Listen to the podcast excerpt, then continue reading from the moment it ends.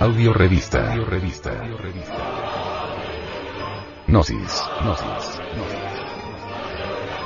Edición 223 diciembre del 2012.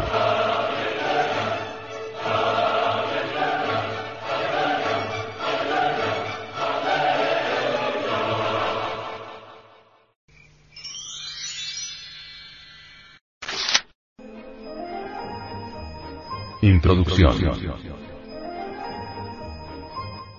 Investigaciones realizadas sobre la Navidad. La mitología relata muchas navidades que antecedieron a Jesús, que tuvieron lugar un 25 de diciembre y que fueron anunciadas por una estrella. Es más, como Jesús, tales dioses surgieron de una virgen, tuvieron doce apóstoles, hicieron milagros, fueron traicionados, crucificados y muertos. Y resucitaron al tercer día. Existen leyendas que ilustran y explican por qué Jesús y los otros fueron el equivalente del sol. La muerte y resurrección del sol está ligada al solsticio de invierno en el hemisferio norte, de verano, en el sur, lo que ocurre en torno al 21 de diciembre, pero que debido a la procedencia equinoccial, ocurría antiguamente el 25 de diciembre. Hace dos milenios el cristianismo hizo nacer a Jesús ese día en Belén, de Madre Virgen.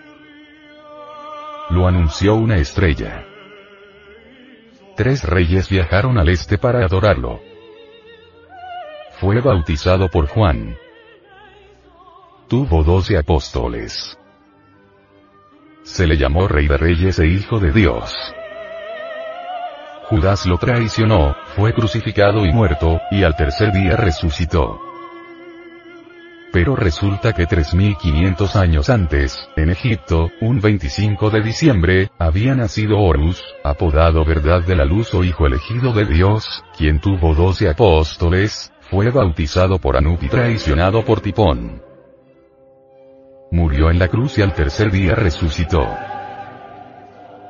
Said Heist ingresa al templo de Luxor y muestra las imágenes de su anunciación. La secuencia comienza con Tau, quien le avisa a la Virgen Isis que concebirá Horus. Luego Nef, el Espíritu Santo, impregna a la Virgen para engendrarla y alumbrar a Horus. Similar proceso se repite en otras culturas.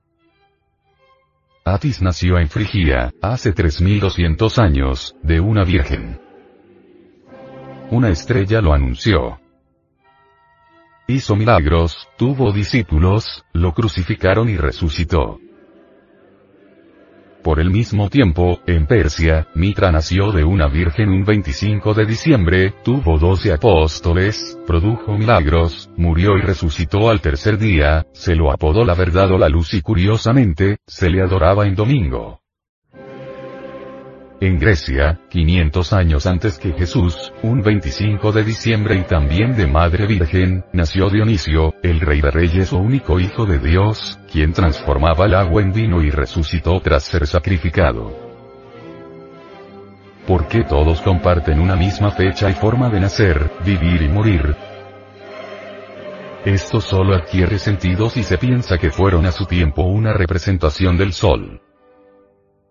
En Heist se plantea que la secuencia del nacimiento de Jesús es completamente astrológica y que la estrella que lo anuncia y que apunta hacia donde sale el sol, el este, es Sirio. En diciembre, Sirio se alinea con las tres estrellas más brillantes del cinturón de Orión, conocidas como los tres reyes. La Virgen tampoco aludiría a María, sino al signo de Virgo, que en latín significa virgen y que astrológicamente es representado por una mujer con una espiga de trigo en la mano. El pan se hace con trigo y por algo Belén significa casa de pan. Para los antiguos el solsticio de invierno simbolizaba el proceso de la muerte. El 21 de diciembre, en el hemisferio norte, el Sol llega por el sur al punto más bajo del horizonte, se frena cerca de la constelación de la Cruz del Sur y permanece allí, durante tres días, antes de cambiar de rumbo. Es el fenómeno que en astronomía se conoce como Sol quieto.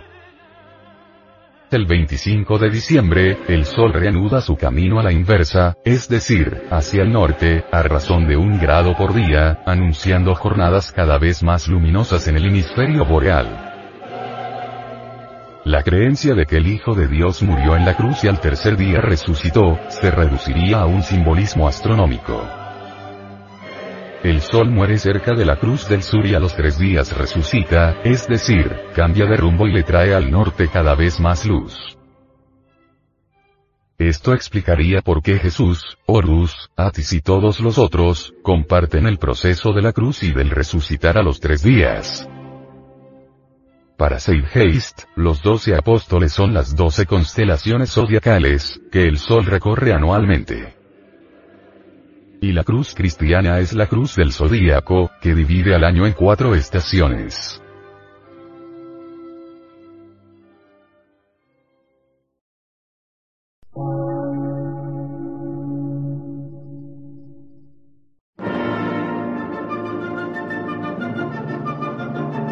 Emisora, gnóstica, transmundial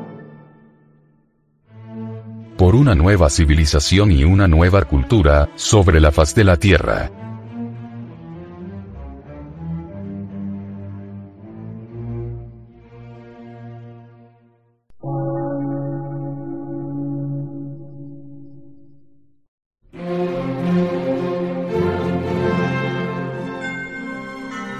Medio de radiodifusión científico, artístico, místico y filosófico. De la Asociación Colombiana de Centros de Estudios Gnósticos, Antropológicos, Psicológicos y Culturales. A. C.